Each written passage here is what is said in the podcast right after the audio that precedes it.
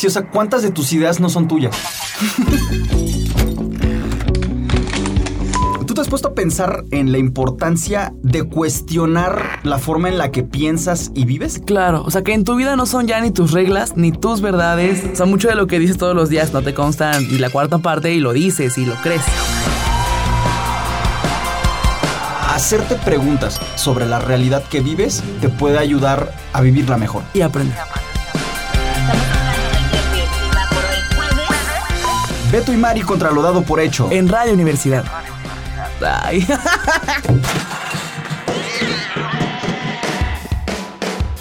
...88.5 San Luis... 91.9 Matehuala. Hola, ¿qué tal? ¿Cómo están todos? Aquí estamos Beto y Mari contra lo dado por hecho. Hoy en un programa que es bien necesario. Un programa que nos lleva a no dar por hecho lo que es ser un hombre, un varón. Eh, no dar por hecho qué es la masculinidad y, y no nada más por andarle buscando tres pies al gato, sino porque hemos dado por hecho concretamente un esquema de masculinidades que ha tenido creo que más contras que pros visto ya de cerca el asunto. Y pues hoy vamos a estar platicando de eso con, con Joan Matamoros, un, antropólogo que además es gran amigo nuestro. Eh, Joan Matamoros es, es antropólogo, pero también su maestría y su posgrado que está por culminar tienen que ver con la antropología en las ciencias médicas, esta colaboración con, con las áreas de la salud. Y pues nada, para mí es además un- una cosa que significa mucho porque yo conocí a Joan cuando eh, estaba en la licenciatura, lo veíamos hacer todo el tiempo su tesis y ahorita para mí es una cosa muy, muy bonita. También como universitario, saber que un, un egresado de la autónoma anda en la UNAM rifándose bien macizo. Claro. Y este, aquí estamos con él en el 88.5 de la frecuencia modulada en San Luis Potosí. Estamos también en Matehuala. ¿En qué frecuencias, Mari? En el 91.9 FM. Y pues nada, dirías tú, en la gente que nos escucha en otro momento, en otro tiempo y espacio, para quienes estén escuchando esto en Spotify. Pasa que estamos viviendo este momento, ¿no? Vemos este. Pues la verdad, con, con mucho gusto, con mucho orgullo y con mucho respeto, la lucha que las morras están emprendiendo por. Pues por ser tratadas como, como iguales, porque no ha sucedido. Y, y en ese sentido, muchos hombres yo creo que hemos pasado por varias etapas. Hemos pasado por varias etapas porque, por un lado, nos, nos fuimos dando cuenta que todo lo que nos daba puntos de hombría, hoy en día muy a menudo nos da puntos de monstruosidad. Hemos tenido que pasar, desde luego que pasamos por fases de negación, eh, al principio hasta repelábamos, quienes no nos burlábamos. eh, Hay quienes quizás siguen haciéndolo. no, claro. Ujú. Sí, pues po- por eso el programa, ¿no? Sí, porque hace falta. La otra vez platicábamos, ¿no, Mario? O sea, de- decía yo que en buen plan uno también a veces quiere, quiere poner su granito de arena, pero a veces tenemos una masculinidad de verdad tan mal educada que hasta como aliado la riegas.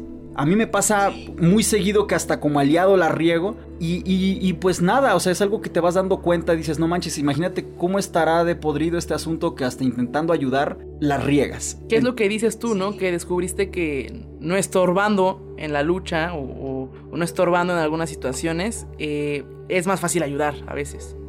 Así es. Por cierto, gracias Mari por estar aquí con nosotros. No, eh, no, yo lista para aprender. O sea, mira, hay muchos papeles y muchas posiciones donde yo diría, ¿por qué? ¿Por qué van a hablarlo? Y yo creo más bien que es algo que tiene que abrazarse, porque sí creo que hay muchos hombres quizá cuestionándose. Tú, tú iniciaste diciendo con lo que es ser hombre, pero también habría que preguntarnos qué se les dice a ustedes que es ser hombre, que no es lo mismo que ser uno.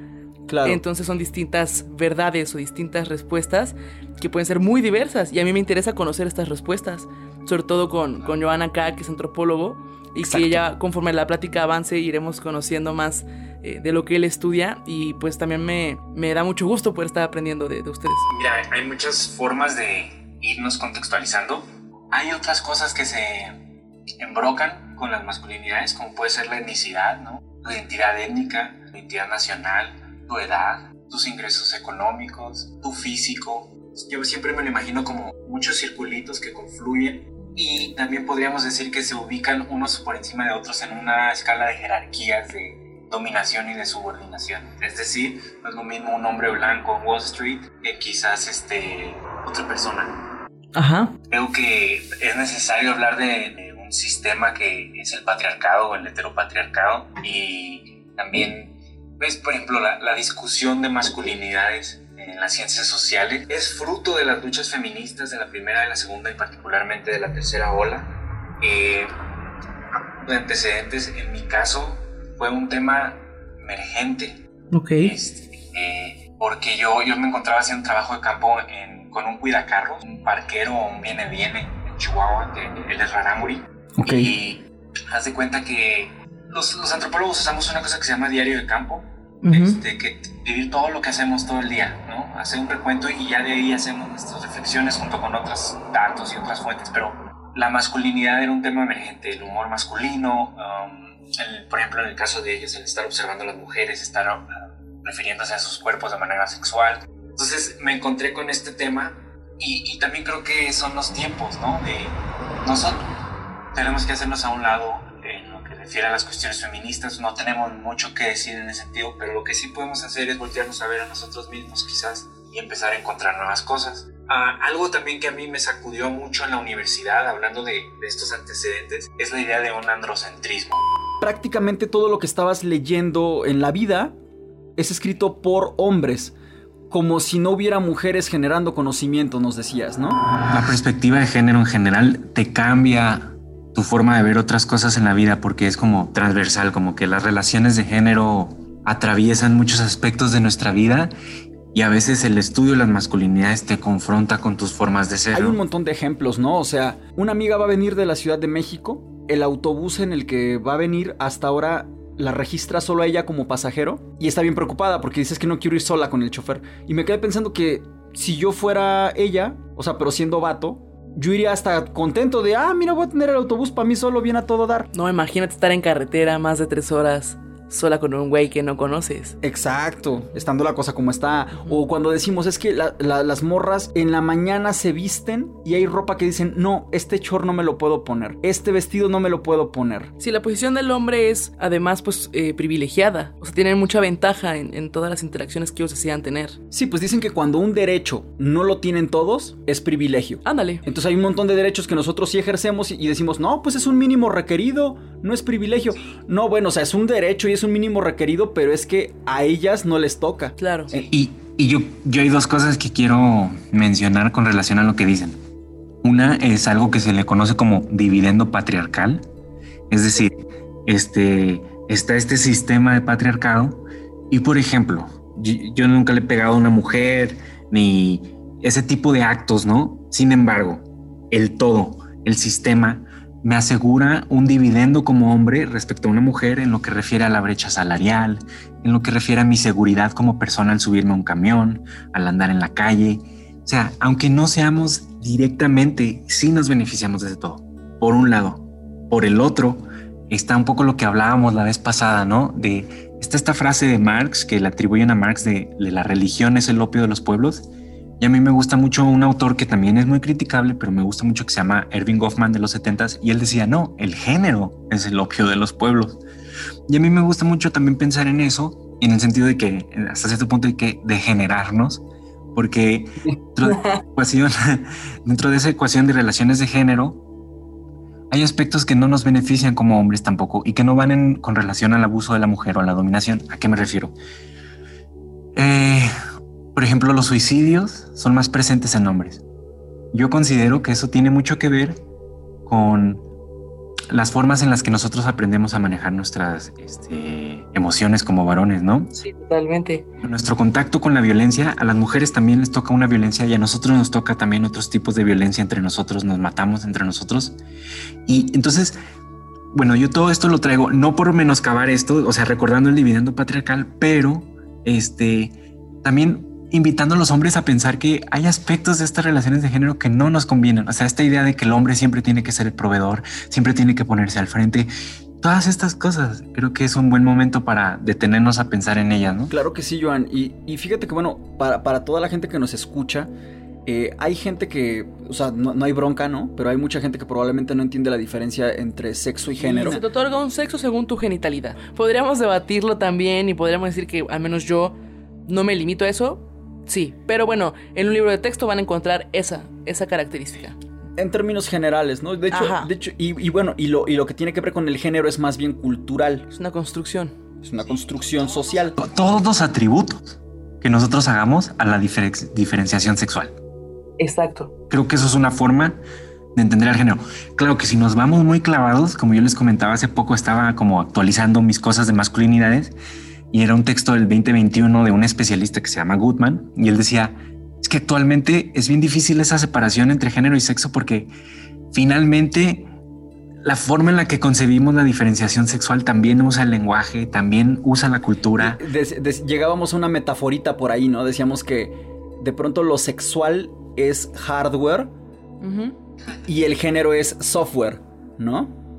Como que lo, de, algún modo lo físico puede ser una cosa más bien sexual, de infraestructura biológica, y, lo, lo, que tenga que ver con el género es construido culturalmente, decíamos, ¿no, Mari? Sí.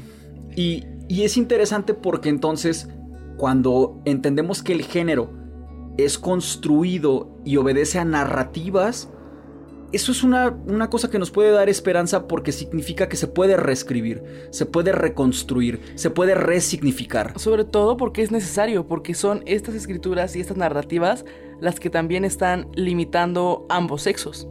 Totalmente. Y creo que como, como hombres hay una cosa. Un hombre hoy en día, como está el machismo, no toma en cuenta a una mujer. No toma en cuenta su opinión o la toma en cuenta poco o menos, por lo menos que a la de otro hombre.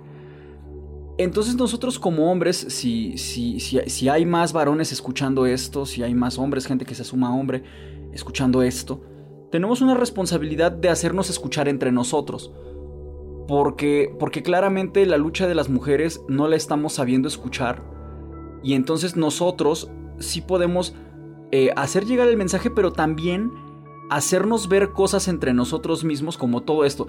Creo que si, si tuviéramos muy claro entre nosotros, que erradicar el machismo, erradicar el androcentrismo, todo este tipo de prácticas em, y de discriminaciones y de dominaciones, erradicar todo eso, si nos beneficia directamente a nosotros, más hombres estarían abiertos precisamente a, hacerse estas preguntas, estos cuestionamientos. Por ejemplo, es, interesante, platicabas ahorita de, de, este señor, el viene viene con el que estuviste cotorreando. Eh, decías el humor masculino. Hace unos días estaba yo platicando con, con Mari Carmen y lo he platicado con, mucha gente. Eh, yo, por ejemplo, soy de Veracruz, que es un lugar muy alburero. Y yo, pues francamente, sé alburear bastante. Es más, mucha, mucha gente hasta me recuerda por eso. y, y, el asunto es que el, el albur estándar que conocemos es una práctica de humor homoerótico violatorio masculino. ¿Por qué? Porque siempre es este asunto de que el chile, me agarras, pero nadie dice, ay, qué rico. Porque no es el punto, gozar. Es someter. Es someter. ¿Quién, quién puede ganarle al otro en este acto sexual? ¿no? Y entonces es broma. Y como es broma y es lúdico, pues es normal y está todo dar. Y al rato, sí conozco banda que tiene por sinónimos violar que, por ejemplo, copular. ¿No? Neta. Sí, hay gente que dice, no, hombre, es que siento que es. Eh, sí, no, hombre, y la agarró y, se la violó. Pero no quiso decir que era una violación, nada más está diciendo que, tuvieron sexo, ¿no? Eh, o de repente, ah, o sea, tienes un mejor amigo, ¿no? Tienes un mejor amigo. Llega otro vato. Y, Ay, ¿a poco sí muy amigos? Eh, de seguro ya te violó, ¿verdad? Como así. Como si, como si fuera algo ya incluso esperado en las interacciones, ¿no? Además. O sea, ¿por qué tendría que ser así? Y, entonces pasa esto y, es, y es, es, pasa uno de la risa al llanto con mucha facilidad porque, porque parecen bromas, pero se empiezan a poner físicas. Entre hombres pareciera que hay una licencia social para pellizcarnos los pezones, picarnos la cola por encima de la ropa, ¿no? Un, un, saludo, por cierto, a Héctor Cantú, gran amigo mío. El Cantú, yo cuando lo conocí en la prepa, se enojó mucho con unos compañeros de ahí que le quisieron pellizcar los pezones, picarle la cola. Y él dijo, a ver, ¿qué te pasa? A ver, o sea, ¿por qué me haces esto? O sea, se puso en que a todo mundo lo escandalizó porque dijeron, oye, Cantú, espérate, es de broma, es de juego, es de cariño, hasta de cariño, dicen. Y él... Y, Pero es el cuerpo de alguien más, no tendrías por qué tocarlo si no quiere. Es absolutamente invasivo. Y yo ese día me di cuenta Digo, yo no jugaba eso porque la neta a mí sí me duele mucho que me anden pellizcando los pezones y yo no, no me aguanto, no me Pues llevo. es un pezón, claro que te va a Pues doler. claro. Pero ustedes juegan a que eso es chistoso. Pero bueno. en Exacto, fin. y yo, yo por ejemplo no jugaba eso, pero cuando vi a Héctor defender esa postura como tan férreamente, ahí empecé a, a preguntarme cosas, Además, eh, hay paradojas dentro de estas relaciones de género porque el género también va de la mano con los espacios. Creo que eso es algo que no se debe de perder de vista. Por ejemplo, público, yo considero que es más cómodo para los hombres que para las mujeres por cuestiones que habíamos mencionado, ¿no?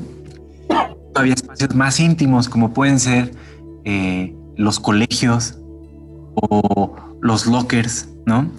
Y es paradójico, ¿por qué? Porque, por ejemplo, un locker de jugadores de fútbol americano, por mencionar un ejemplo como de, ma- de masculinidad rima, es como muy macho, ¿no? Entonces es como, en teoría, lo opuesto a lo homosexual, pero en realidad es homosexual en un sentido literal, porque es de un mismo sexo.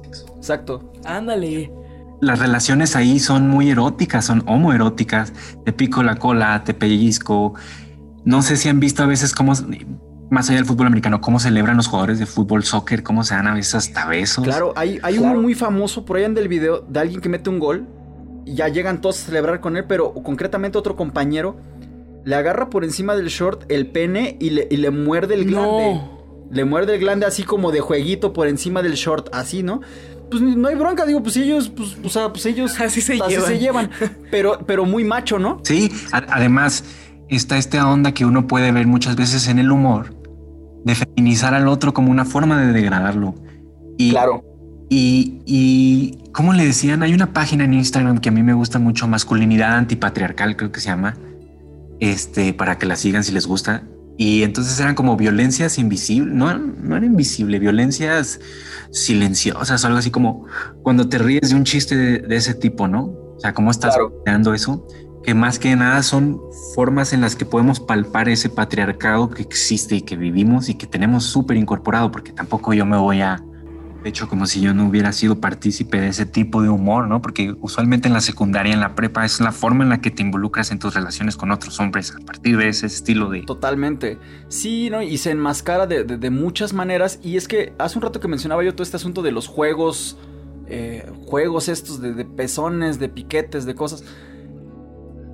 Cuando ya llevas años normalizando eso, llegar al cuerpo de otro para invadirlo e incomodarlo como juego, podemos comprender cómo esto nos va encaminando a esta cultura de la violación normalizada e impune que, que- nos rodea y en la que estamos inmersos. Joan Matamoros, eh, platicando desde la antropología y desde el simple hecho de ser varones, las masculinidades, reflexionando el heteropatriarcado, el androcentrismo, vamos, para acabar pronto la cantidad de privilegios que tenemos los hombres y la cantidad de, em, de dominación y de opresión, de violencia y de agandalle que podemos ejercer para con las mujeres, para con otros, Otros hombres hombres. y para con todo el mundo. Y exacto, y con ustedes mismos, porque tampoco se permiten a veces, deja tu sentir, porque evidentemente sienten, eh, expresar, ¿no? Eh, reflexionar acerca de lo que hacen, cómo lo hacen y cómo lo aprendieron. También les afecta a ustedes mismos. Esa es la cosa que también a mí creo que también es una buena forma de llegar al hombre que quizás no tenía esta noción. Es decir, hay aspectos de esas formas dadas de ser hombre que no son beneficiosas para ti tampoco. O sea, esto de quererme hacer el fuerte todo el tiempo, de luego, luego quererme dar a los trancazos, mm, de ser el que va a pagar. eh, ¿Por qué? O sea, hay, hay algunos de esos aspectos que cansan cuando eres un hombre. O sea, pensemos en una masculinidad hegemónica, entre comillas, porque creo que hay muchos tipos de masculinidad hegemónica, pero un, vamos a pensar en, nuestro contexto, un hombre de entre 40 a 60 años con dinero. Muchos aspectos de su forma de ser que es como si fueran performativas. ¿no? Voy a ser más fuerte, voy a ser el que más gasta, luego voy a ser el que más coge, voy a ser el que más tomo, voy a ser el que me da la línea de coca, voy a ser el que más y más. Todo eso te destroza como hombre. Y creo que eso también, de nuevo, vuelvo a los suicidios que son eh, más predominantes en la población masculina, es porque quizás la cultura no nos da otras formas y quizás es momento de, de pensar en otras formas, porque hay cosas de estas ecuaciones que no nos benefician a nosotros como hombres tampoco, pienso. Claro, pues, pues las guerras ya ves, ¿no? O sea, o sea, que, se asocie que el varón tiene que ir a la guerra de entrada, pues no nos conviene. Pero pareciera que te toca como hombre ir a la guerra, por ejemplo. Y hay otras guerras que son más bien metafóricas. Te tienes que echar la guerra del garrafón, ¿no? O, sea, así. La, parte agresiva te la tienes que rifar tú y, la verdad es que, híjole, ¿por qué? Sí. Y, bueno, dentro de esta discusión, yo creo que esto lo hemos hablado tú y yo hace muchos años, quizás en la parte de género, pero hay situaciones críticas en la vida que te van a poner en reflexión de quién eres, en lo que refiere a tu género, en lo que refiere a muchas otras cosas, ¿no? Y, para mí, como alguien que trabaja desde la salud, yo considero que hay ciertos eventos críticos en lo que refiere a la salud del varón que también pueden ayudar al varón a repensarse. Yo uso mucho la palabra configurarse desde otras formas de ser varón. Claro. Y, por ejemplo, aquí entra en, colación la discapacidad, porque hay unos atributos masculinos por excelencia que se repiten en muchas culturas, que es como la fuerza, el vigor, la agresividad. Y muchas de estas cosas no pueden llevarse a cabo con ciertas situaciones de discapacidad física. ¿Qué pasa? ¿Eres menos hombre por eso? Y lo que yo creo es que no. Lo que yo creo es que eres un hombre distinto. Entonces yo he visto, he tenido la grata fortuna de encontrarme casos en distintos grupos originarios de América Latina en donde desde ahí el hombre se reconfigura, por ejemplo, mm, en su relación como padre, ¿sí? Este, entonces tengo gente que trabajo con gente discapacitada que de pronto no puede ser este hombre fuerte, pero empieza a reconfigurarse y trabaja en las labores domésticas para de crianza a su hijo y, y, se vuelve el que le da de comer, el que va por él a la escuela porque no está en el trabajo. Lo que quiero decir es que hay varios aspectos de nuestra personalidad que no es solo el género, que puede ser, como dije antes, lo étnico, el parentesco, desde donde también podemos imaginarnos y reconfigurarnos siempre a nosotros mismos. Y por eso también es muy importante la imaginación, aunque no pareciera. Creo que la imaginación es bien importante en esta, en esta discusión. Imaginarnos, atrevernos a imaginar otras formas. Es, fundamental eso que acabas de decir porque, por, poner un ejemplo, ahorita mientras te escuchaba hablar, me venían imágenes a, la mente. También yo recuerdo alguna vez tuve una relación sentimental pues, pues muy fuerte con, con una, una chica que, que era, era médico. Y llegado el momento analizando la remuneración de uno como comunicólogo y de ella como doctora, porque pues ese rollo tenía esta ilusión hasta de, boda y así, ¿no? En, aquellos días. Eh, eh, lejos estábamos de pensar que pues no, ¿vea? Qué pequeño eras. Y entonces un día hablamos de eso, porque iba, iba como, pues estaba muy efusivo ese rollo. Y entonces yo le decía, oye, mira, siendo honestos, deja más lana lo que tú haces que lo que yo hago. Y lo que yo hago además se puede hacer desde casa. ¿no? Él, anticipado a la pandemia. Y, y yo le dije, pues yo puedo editar en mi casa, ¿no? Pero tú no puedes meter un quirófano en la casa. Al menos no uno legal. Ah, no, no, pero no, bueno. No, no, o sea, no puedes meter un quirófano en la casa. Entonces estábamos ya pensando en, aquellos días, yo tenía una, una, una visualización, una imaginación de mí en la que yo era amo de casa. y, yo a veces me imaginaba maternando a mis hijos o patermaternando a mis hijos, ¿no? Digo esto por la imaginación que señalas. Es bonito cuando uno puede imaginarse en otras trincheras que no son propiamente la que te tiene escrita la sociedad. Y es que la sociedad luego escribe cada tarugada. Ándale. Vamos a un corte y regresamos aquí a estos micrófonos en Beto y Mari contra lo dado por hecho. 88.5 San Luis, 91.9 Matehuala. Volvemos. Tras la pausa. Beto y Mari contra lo dado por hecho. En Radio Universidad. Continuamos. Estamos aquí de regreso con Joan Matamoros, eh, platicando desde la antropología y desde el simple hecho de ser varones, las masculinidades, reflexionando el heteropatriarcado, el androcentrismo, vamos, para acabar pronto la cantidad de privilegios que tenemos los hombres. Y, fíjate que uno de repente dice, no, Joan, dice uno, ah, no, es que yo soy bien doñita. pues no, carnal, nada más eres un adulto funcional. Un ser humano que tiene que limpiar. Y, hasta, hasta es padre decir, bueno, no dependo de nadie, tengo esa libertad de no depender porque yo puedo lavarme, plancharme, cocinarme, todo, ¿no? O sea es que yo le ayudo a mi mujer. No, pues no le ayudas, o sea, es que pues, no es chamba de ella, es de los dos, ¿no? Desde ahí nos vamos replanteando y es importante imaginar. Es bonito cuando uno puede imaginarse en otras trincheras que no son propiamente la que te tiene escrita la sociedad. Sí, yo estoy de acuerdo. Además, que, tenemos como esta división sexual hasta del trabajo, ¿no? La mujer en casa, el hombre afuera, cazando y la mujer cocinando. Y pensamos que eso ha sido así porque así lo manda la biología o así la historia de la humanidad. Y cuando te pones a revisar eso con detenimiento, tú te encuentras con que no. Eh, que por ejemplo, y podemos, podríamos ir más lejos y ser más precisos, pero toda esta idea de que el hombre era el cazador y la mujer, no es cierto, también las mujeres participaban en la cacería cuando hace miles de años. O sea, ha habido, hay varios resquicios en la historia de la humanidad que contradicen estas nociones, ¿sabes? Y, sí. y, también quiero traer a colación un estudio que, que revisé hace poco, que, que, era con las mujeres que trabajan en las maquiladoras de Ciudad Juárez. Todos, bueno, hay una cuestión de feminicidios en Juárez y toda esta cuestión de que es una frontera. Pero más allá de eso, me parecía muy interesante el trabajo que era hecho por una mujer, porque reflexionaba sobre el tipo de poder que puede ir adquiriendo una mujer cuando empieza a tener un rol económico más importante que el del hombre en una mm, organización familiar mm, normal, por decirlo entre comillas, porque no necesariamente es la norma de hombre, mujer, hijos, ¿no? Y y cómo, cómo hay ciertos aspectos donde la mujer también está, o sea, lo que yo quiero decir es no, no ser tan, tan binarios, tan con estereotipos, porque en realidad si uno se detiene a ver a detalle la realidad, vamos a encontrarnos con, con las excepciones a la regla, que en realidad son muchas, ¿no? Hay hombres que, que, hacen lo que tú me dices, ¿no?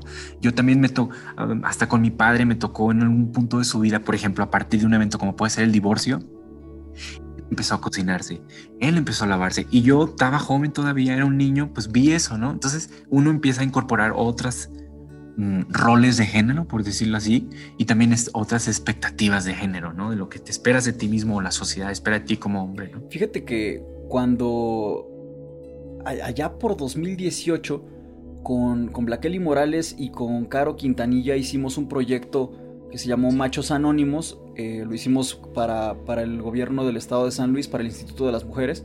Fue una campaña, un BTL. Y en la fase de investigación estuvimos en los focus groups. Hicimos focus groups en, en grupos terapéuticos que existen de mujeres rehabilitándose de su violencia, de la violencia recibida, y, y varones renunciando a su violencia. Y, y, y cuando platicamos concretamente con los varones, decía, por ejemplo, un señor que estaba pues, pues así con los ojitos bien mojados el don, decía, yo aquí me di cuenta en el grupo que pues que mis hijas ya son prácticamente mujeres, están a nada ya de irse de la casa a hacer su vida. Y por ser como era, no las pude querer y me parte el alma no haberlas querido bien por ser este tipo de hombre. Yo cuando escuché ese, ese testimonio me quedé pensando en que por ejemplo, mi papá hasta hace algunos años se disculpaba por la ridiculez de decirme te quiero. Sí me decía te quiero, pero ponía un disclaimer como de, oye, mi hijo, discúlpame si esto es ridiculez. Y, y pues no es ridiculez, pero fíjate qué masculinidad nos escribe a veces la sociedad, qué guion, qué guion, qué riel seguimos, que hasta decirle te quiero a tu hijo puedes dudarle si es lo apropiado, ¿no? Totalmente. Y, y eso me, me, recuerda a un concepto, ahorita me acuerdo quién es como las reglas del sentimiento. O sea, cómo hay reglas de cómo debemos sentirnos, ¿no? Y por ejemplo, creo que para los hombres, con temor a generalizar, muchas veces el estar alcoholizado se vuelve esa oportunidad donde uno se va a poner a llorar, se va a poner a como a expresar su dolor. Y cuando estás sobrio no puedes hacer eso, hasta pides disculpas, como dices que hacía tu padre, ¿no? Y, eso es lo que yo digo que, que es válido invitar a los hombres a imaginarse de otras formas, porque también a nosotros nos afecta, nos hacen sufrir esas cosas, yo pienso. Yo creo que es lo más importante, ¿no? Posiblemente para mi papá era necesario hacer un preámbulo de, oye, voy a sonar súper ridículo, pero quizás su papá nunca pudo. Y quizá el papá de su papá pues menos. Entonces yo creo que una gran ventaja, digo, no, no estoy como queriendo encasillarlo, porque hay muchas ventajas en estos temas y que ustedes pueden estar aquí compartiendo esto, pero para mí al menos me hace reflexionar que una gran ventaja puede ser cuestionarnos y, bueno, a los hombres evidentemente, eh, tener un rol más activo en las futuras paternidades, porque no sé, vincularlo un poco con estas escenas en las que hablan de cómo la interacción física entre hombres en la adolescencia o en la adultez joven, que es como pellizcarse este, los pezones, este, intentar tocar un ano y demás, pues quizás porque en ninguna, eh, en ningún momento anterior un hombre los tocó. O sea, tú, quizás su papá jamás los abrazó. Órale, una necesidad de contacto. Quizá nadie más. No, no, no digo que sea un hecho. También es cierto que hay cosas agresivas ahí. Pero me pregunto si quizá un hombre puede besar a su hijo y abrazarlo cuando llora y demás. A tu compa pasa a poder llegar y abrazarlo y decirle, oye, ¿cómo estás? Y sobarle la espalda. Sin que, sin que eh, eso signifique que vas a hacer una burla y se asuma que tu orientación sexual es otra. Entonces, como no puedo tocarte soft y como no puedo abrazarte y saludarte, eh, pues te pellizco o te, te pego, te doy un zape, te insulto, te albureo, porque es la única forma, pareciera, eh, digo, no sé, esta es una hipótesis, ¿no? Pues me, hace pensar que entonces la manera de acercarse, pues es agresiva. Y tienes todo, o sea, ahorita que lo dices, digo, tampoco quiero generalizar ni, ni concluir en nada, pero es muy interesante esto que dices, Mari, porque si te das cuenta, de repente decimos, te quiero mucho, cabrón. Como que le tienes que poner el toquecito agresivo ahí para no quedar mal parado, ¿no? Digo, ahorita no se puede porque pandemia, pero ¿qué te hubiera quitado un día llegar a un lugar y darle un beso en la mejilla a tu amigo como a tus amigas, por ejemplo?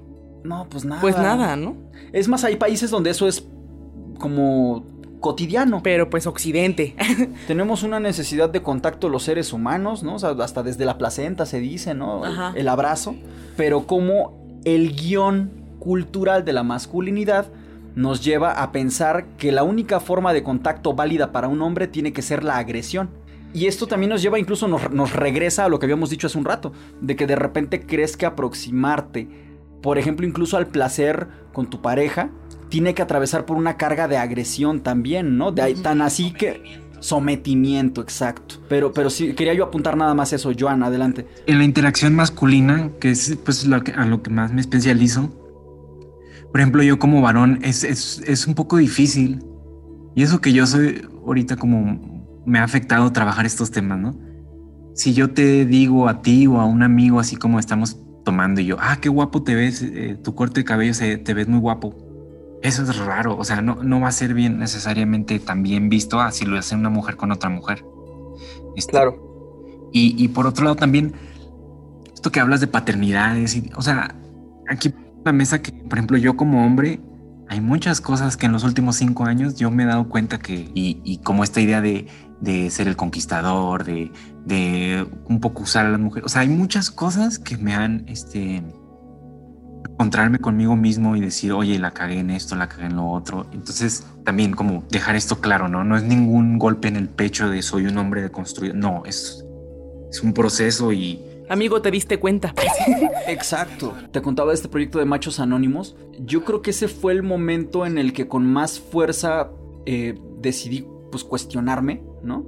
Machos Anónimos, por, por ejemplo, puedo decirte que en su momento platicábamos Black Ellie y yo, para nosotros fue una especie de exorcismo. El, el ejercicio mismo consistía en admitir, ¿no? En admitir tu machismo para comenzar a trabajarlo y remediar y cambiar y mejorar, pues. Entonces, fue un momento duro, fue un momento pesado. Ese momento en el que te haces responsable de todo lo que, lo que has hecho. Y como era, finalmente era una campaña, pero nosotros pues la estábamos haciendo y la estábamos viviendo y nos estaba pegando durísimo, ¿no? Digamos que fue, quizás fuimos los primeros en, en recibir el impacto de la campaña porque la estábamos creando. Ajá, toda esa carga emocional pues la absorbieron de Y- primera mano. Y ya te imaginarás cómo estaba la pobre Caro. Claro. En en la campaña buscábamos que como hombres pudiéramos admitir. Y ahí empieza, porque como bien señalas, pues no es de golpes de pecho. ¿Quién se puede dar un golpe de pecho siendo hombre en México de no haber caído en estas cosas?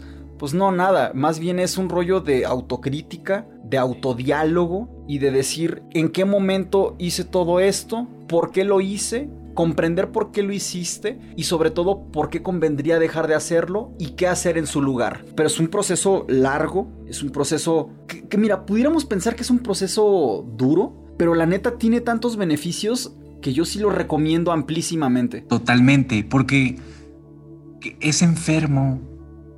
Y esto lo podemos llevar más a fondo en cuestiones de Occidente, hasta del sistema capitalista o del sistema económico, pero...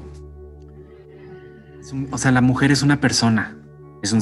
El hombre también, somos personas. Todas las implicaciones que, por ejemplo, un concepto como persona puede tener.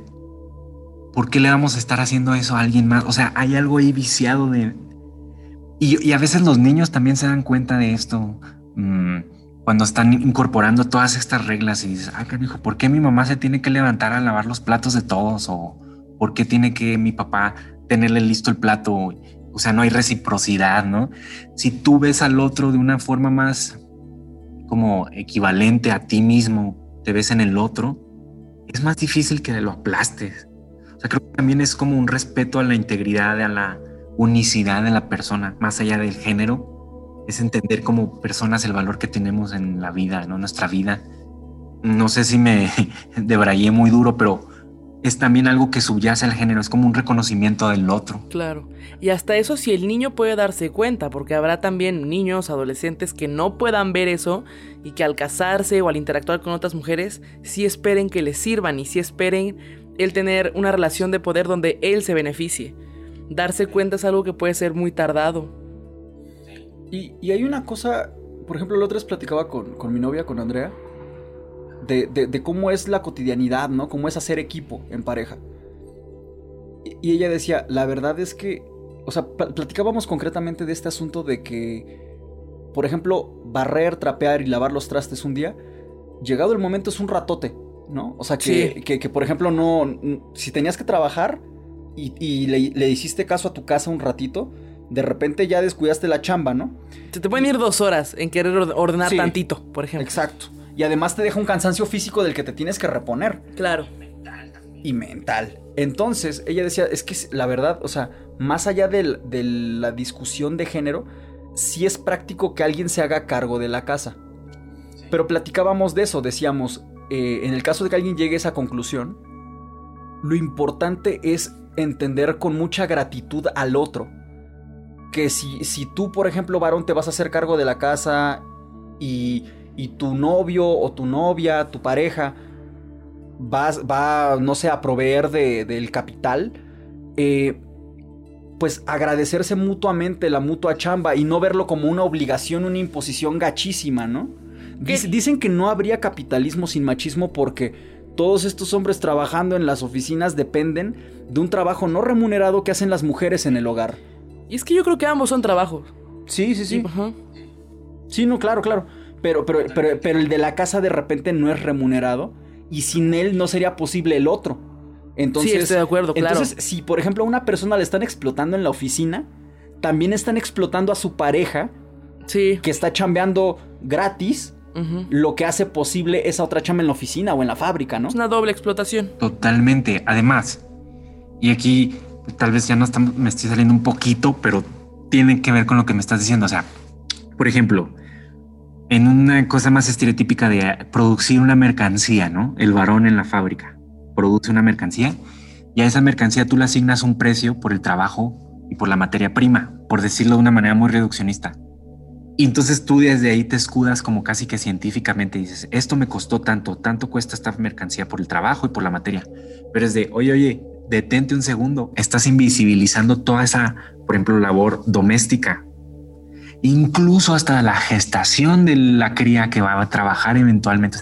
toda esa inversión femenina por tradición ha sido invisibilizada brutalmente.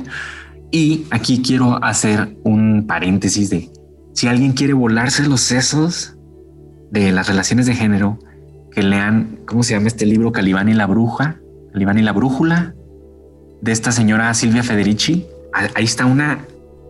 Si, si algo quieren que se acuerden de mí de esta charla, es que lean ese libro, hombres, mujeres, pero los hombres se van a sacar de, de onda bien canijo por todas las cosas invisibilizadas de la mujer y cómo el capitalismo se hizo con base en el abuso de la mujer. La otra vez fui a ver una obra del rinoceronte enamorado aquí en San Luis que se llamaba... tenía un nombre, pero el, subtítulo era O de cómo el capitalismo se nos ha metido hasta la cama. Y empezaba reflexionando eso, cómo, cómo el, el rol de la mujer se fue diseñando pues para básicamente explotarla por completo. ¿No? O sea, e, e, es importantísimo este libro que recomiendas. Vamos a poner el link en nuestras redes sociales.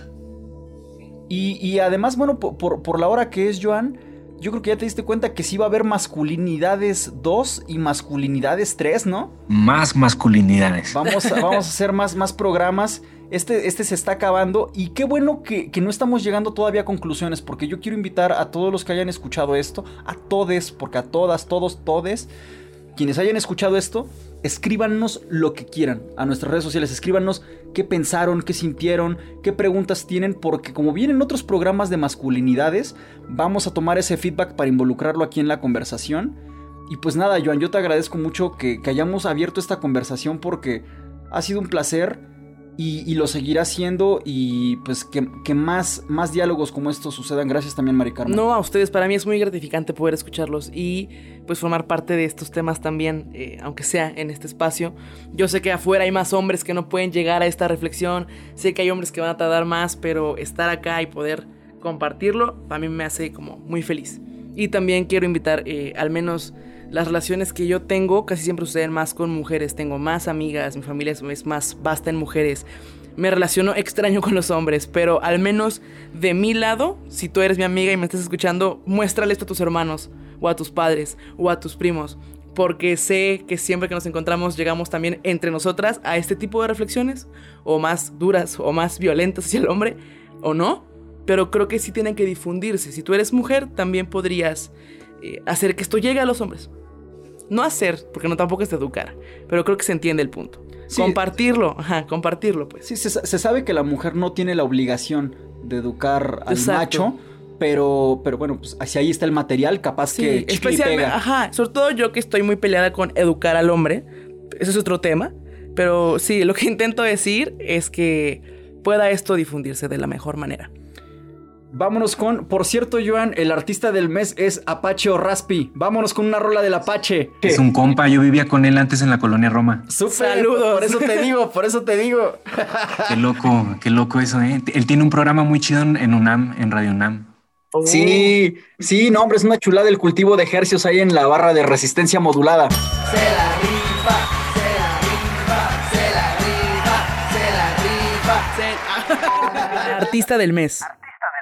Hola a todos, les habla Apache o Raspi y los quiero invitar a escuchar este siguiente tema titulado Un zumbido. La inspiración de la canción es muy específica ya que creo que todos nos ha pasado algo similar, que estamos muy, muy, muy, muy cansados y ya se hace el zumbido de un zancudo o el zumbido del celular al lado de nuestra cama, pues nos mantiene despiertos hasta altas horas de la noche o de la madrugada. Así es este tema, una balada de recámara de su servidor Apache o Raspi.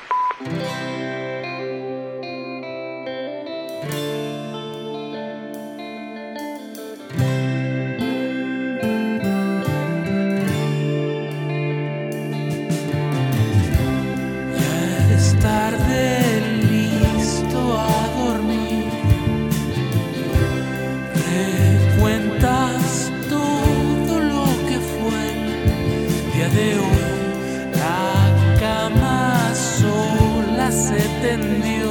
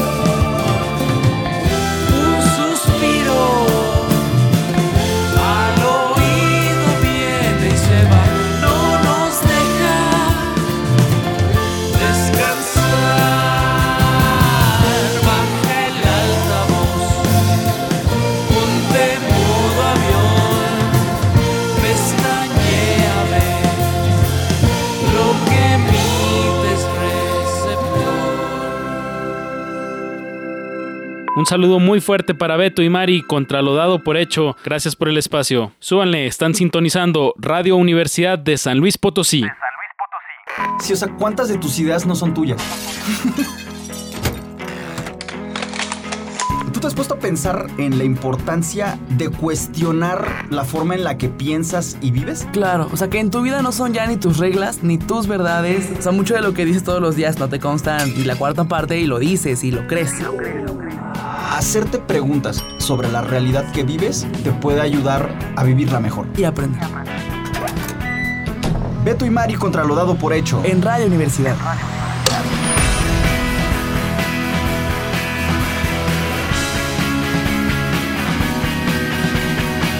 ...88.5 San Luis... 91.9 Matehuala